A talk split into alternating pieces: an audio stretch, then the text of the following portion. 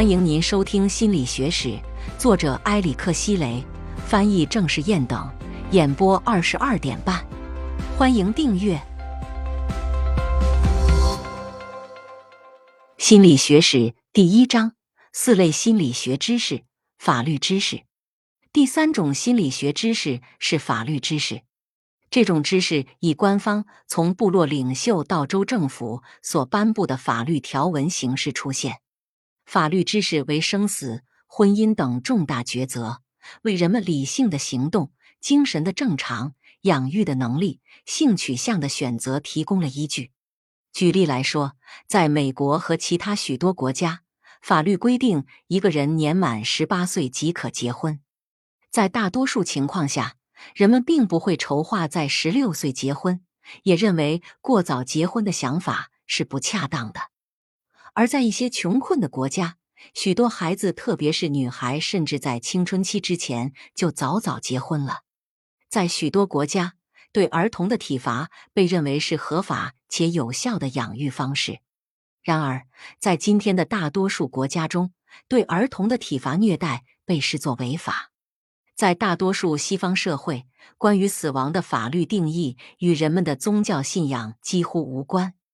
无论我们如何看待灵魂和不朽，法律对于身体死亡的认定就是大脑活动的消失。除此之外，法律对于精神错乱的定义也不同于精神疾病的科学定义。四类知识的互动：问几个人一个简单的问题：梦是什么？你应该预料到会有不同的答案，也许你会得到这种快速又简单的答复，比如梦就是睡着了，或者可能会听到一些神秘的回答，比如梦是精神自我。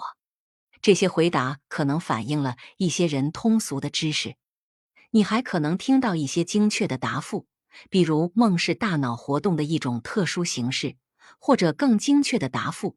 比如，梦是一个人在睡眠的不同阶段不由自主的产生的一系列影像。这些答案都想要代表科学知识。你可以想象一下，如果从历史角度来收集关于梦的观点，我们会发现多少种不同的答案。在当代美国的城市中，许多想要治疗酗酒成瘾的人很可能去寻求专业人士的帮助。专家采用科学知识来诊断成瘾症状并予以治疗，而在其他情况下，一些人则倾向于选择大众信念。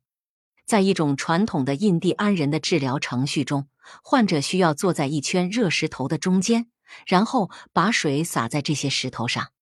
从石头上传来的热气被认为可以净化坐在旁边的人，从而成瘾症状就通过出汗被蒸发了。然而，科学并不支持这种信念。在另一个例子中，尼日利亚的研究表明，过去绝大多数医护人员认为巫术和邪灵是人们异常心理症状的起因。科学信念和大众信念常常在同一个人身上共存。就拿当代宗教山达基教的主要原则来说，该教规定的治愈目标之一是实现代尼体。一种系统的鉴别病因并减轻个体许多精神、情绪或身心问题的方法。这种系统的基本原理是印记这一概念，意为一个组织的原生质受到刺激后留下的永久痕迹。这种印记被认为是所有精神障碍的根本，出现于心理悲痛或创伤期间。许多经过科学训练的受教育者认为。戴尼提是一种意识形态或大众信念，因为它并没有达到科学方法的条件。后者要求新知识的获取和调查研究基于实物证据。然而，在那些追随山达基教的众人当中，许多人受过高等教育，却对戴尼提全盘接受。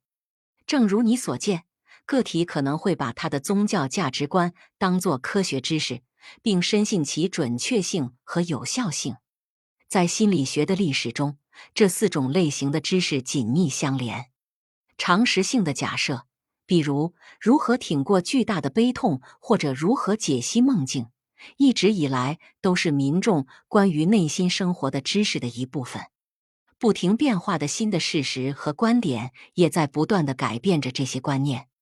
正如我们将在本书中看到的，在历史上的某些时期，以价值观为基础的教义经常深嵌于有组织的宗教中，并对大众、科学和法律知识产生了深远的影响。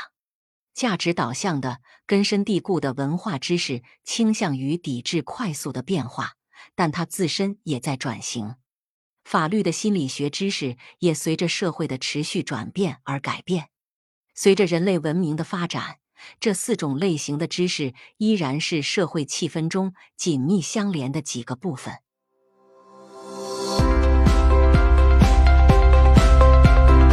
听众朋友，本集已播讲完毕。